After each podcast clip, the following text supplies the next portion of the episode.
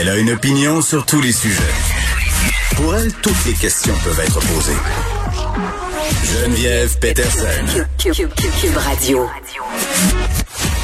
Salut tout le monde, j'espère que vous allez bien. Bon lundi, hein, jour de rentrée scolaire au secondaire. Est-ce qu'il y avait de la fébrilité dans l'air chez vous hier soir?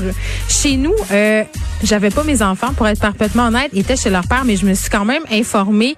Mes enfants, ma fille qui est au secondaire, avait très, très hâte euh, de retourner, de voir ses amis, parce qu'évidemment, depuis le couvre-feu, les nouvelles mesures sanitaires resserrées, n'avait plus le droit vraiment euh, de voir ses amis, même dehors, là, parce qu'on le sait, euh, même si tu marches à deux mètres de distance, la tentation de se rapprocher, même sans faire exprès, elle est là. Donc, les adolescents qui trouvent ça très, très lourd qui étaient sans doute très, très heureux de se retrouver ce matin. Beaucoup de procédures liées au masque, de procédures justement qui qui va euh, être distribué ou qui a été distribué euh, à compter de ce matin à tous les étudiants au secondaire. Un masque qu'on va changer deux fois par jour. C'est une très, très bonne affaire parce que la gestion des masques en tissu, c'est loin d'être évident. On le fait avec nos enfants du primaire, euh, mais on le sait, manipuler ces masques-là toute la journée, à un moment donné, à la fin, ça devient un peu douteux. On, on est à se demander si le masque en tissu est vraiment efficace.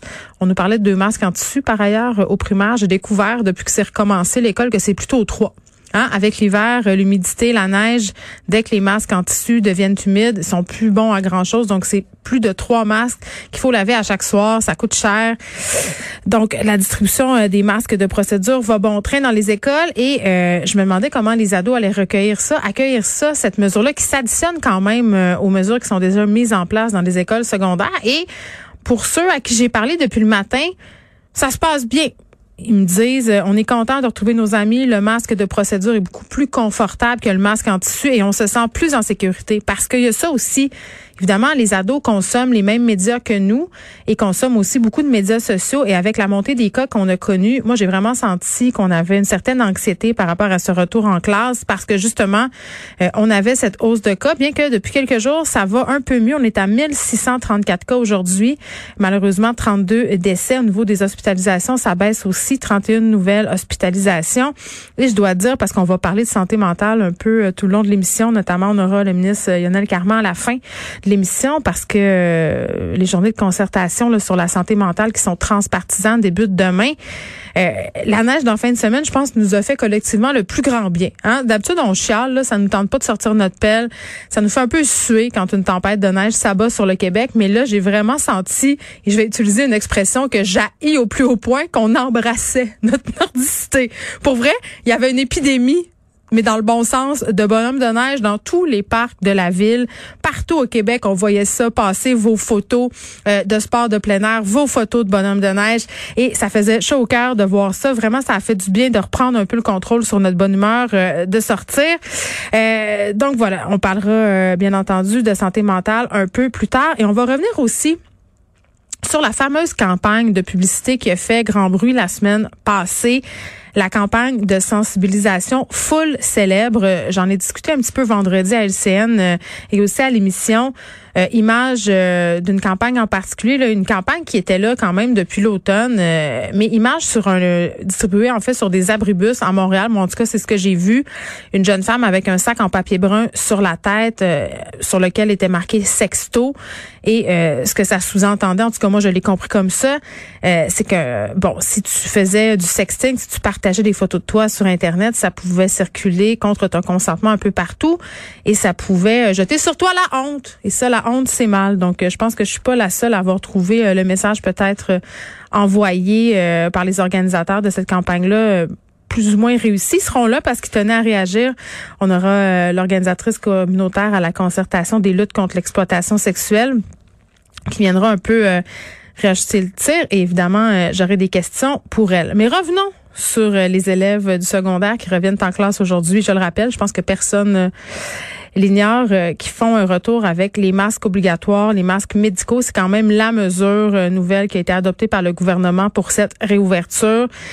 supposément une mesure qui va rendre le tout davantage sécuritaire. On en parle avec le docteur Marie-France Reynaud, qui est chef du département de médecine préventive et santé publique du centre hospitalier de l'Université de Montréal. Docteur Reynaud, bonjour. Bonjour.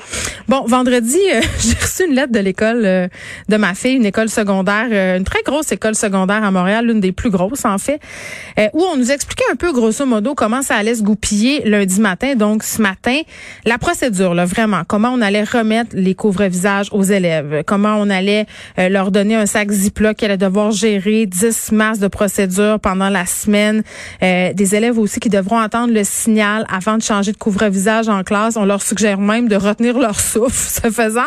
Puis je me disais, je regardais ça, puis je me disais, ben, c'est une bonne chose dans une certaine mesure parce que les masques en dessous, on en a largement discuté, c'est pas tout à fait optimal. Mais je me demandais euh, comment les adolescents allaient prendre cette un peu augmentation de mesures parce que c'est très très encadré que ce changement de masque. Mais avant avant qu'on en vienne là, docteur Reynaud, j'ai envie euh, qu'on souligne encore une fois que cette initiative du gouvernement de remettre ces masques de procédure là et de les changer deux fois par jour, ça risque d'avoir des effets directs sur la transmission euh, dans nos écoles secondaires là.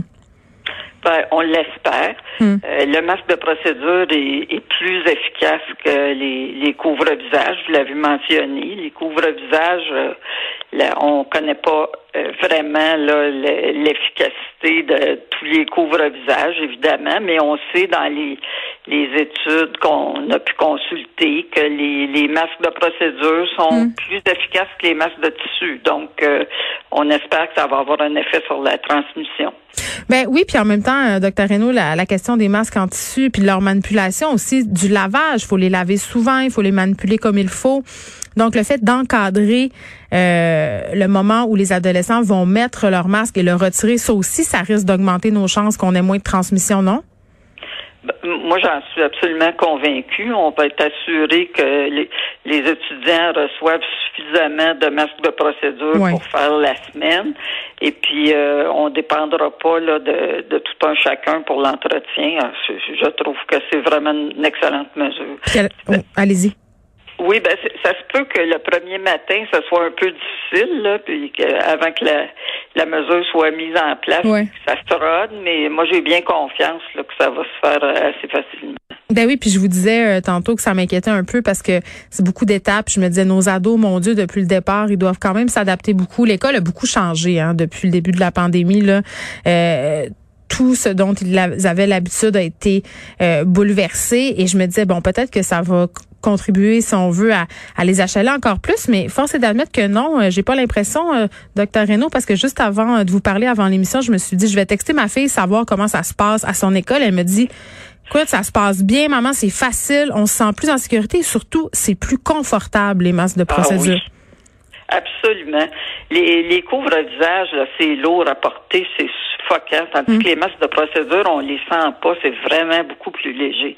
Moi, je pense qu'on va avoir une meilleure euh, adhésion des masques qui vont être mieux portés, justement parce qu'ils sont plus confortables puis qu'on les oublie plus facilement.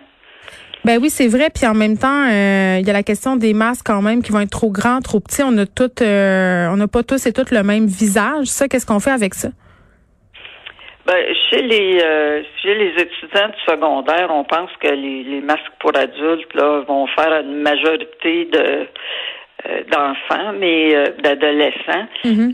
il faudra peut-être penser à des masques pédiatriques, effectivement, là, pour ceux qui commencent le, secondaire. Il y a, il y a des, des tailles plus petites là, qui, qui seraient éventuellement disponibles. On va voir à l'usage si c'est un, un vrai problème. On, si c'est un vrai problème, il y aura une solution. Est-ce qu'on en aurait euh, suffisamment euh, de ces masques pédiatriques-là? Parce que c'est quand même un enjeu. Je sais qu'il y a beaucoup de parents du primaire qui souhaiteraient que les masques euh, procéduraux se retrouvent aussi dans leurs écoles.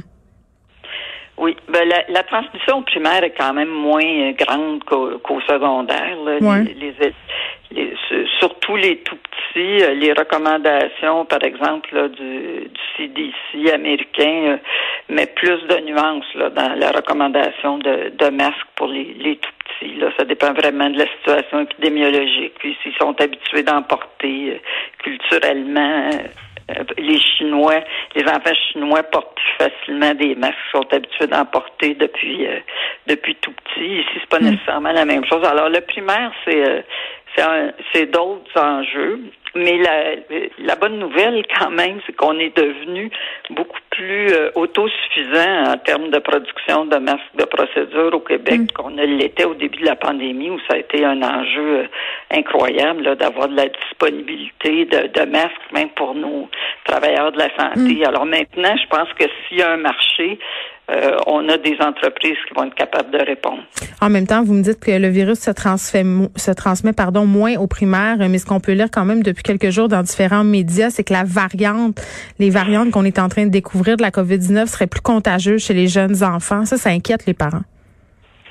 Oui, je pense qu'on manque encore de, de données là-dessus. Euh, elle n'est pas encore très prévalente, euh, cette variante-là, ici au Québec, mais on va la suivre. C'est certainement euh, quelque chose à suivre, mais ce qu'on sait, c'est que les enfants quand même, variante ou pas, ils sont moins affectés là, par, euh, par la COVID-19 et ils sont moins malades. Alors, on peut rassurer les parents que les complications graves de, de COVID-19, ça a été extrêmement rare chez les enfants. C'était des hmm. enfants qui avaient des facteurs de risque.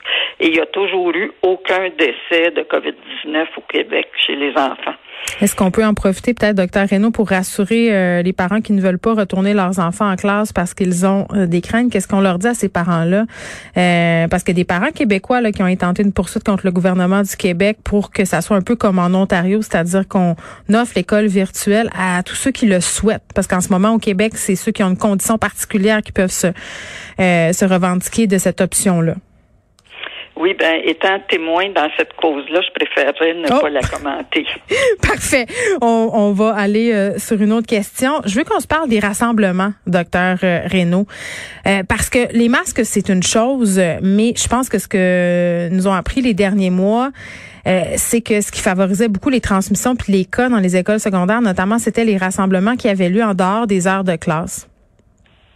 Oui, tout à fait. Euh, c'est probablement le mode principal de transmission euh, à l'école, les, rassemblements à l'extérieur des, heures de classe. Puis en ce sens-là, le couvre-feu, est-ce que selon vous, ça va aider? Ben, moi, je pense que le couvre-feu commence à montrer son efficacité. Hmm. Et puis, beaucoup de parents m'ont mentionné que c'était très difficile pour eux de convaincre leurs adolescents de pas sortir le soir, puis c'était des discussions interminables à ce sujet-là, et que le couvre le couvre-feu leur fournit un, argument assez imparable, que c'est beaucoup plus facile euh, pour eux de leur dire de rester à la maison, étant donné les amendes, la surveillance, le, euh, l'aspect légal euh, absolument incontournable. Donc, je pense que ça va diminuer les, les rassemblements. Et, et, moi, je trouve les chiffres des derniers jours assez encourageants là, par rapport à l'efficacité du couvre-feu. Oui, parce qu'au début, on nous disait euh, peut-être de pas de pas vendre la peau de l'ours avant de l'avoir tué, mais là, force est d'admettre que on est quand même au bout de deux, trois jours où les chiffres sont plus encourageants. Donc, c'est tentant de se dire, ben écoutez, les mesures fonctionnent. Là.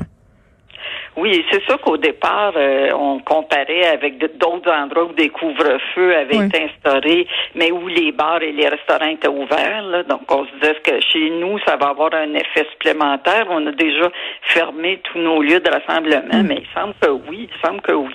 Très bien. Docteur Marc-France Reynaud, qui est chef du département de médecine préventive et santé publique du CHUM. On se parlait de cette première journée de rentrée au secondaire qui semble euh, se passer très bien. Honnêtement, là, je pense que l'avenue de ces masques procéduraux à l'école, euh, c'était vraiment une bonne idée. C'était une bonne chose. Je veux qu'on euh, revienne peut-être un peu sur le couvre-feu parce que c'est vrai que c'était compliqué pour plusieurs parents.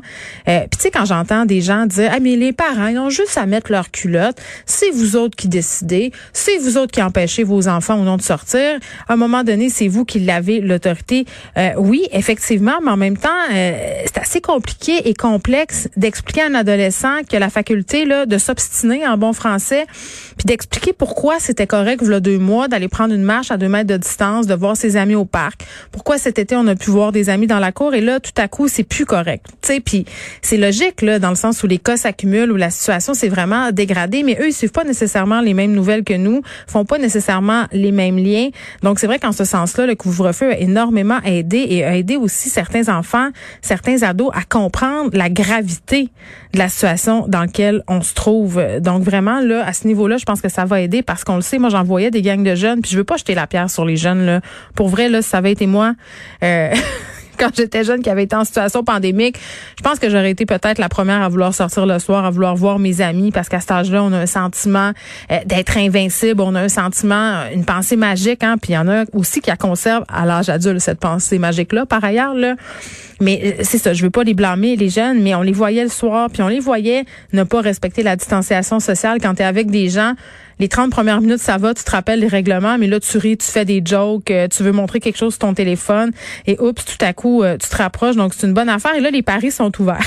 Est-ce que, est-ce que vous pensez que le couvre-feu va se terminer le 8 février tel que prévu?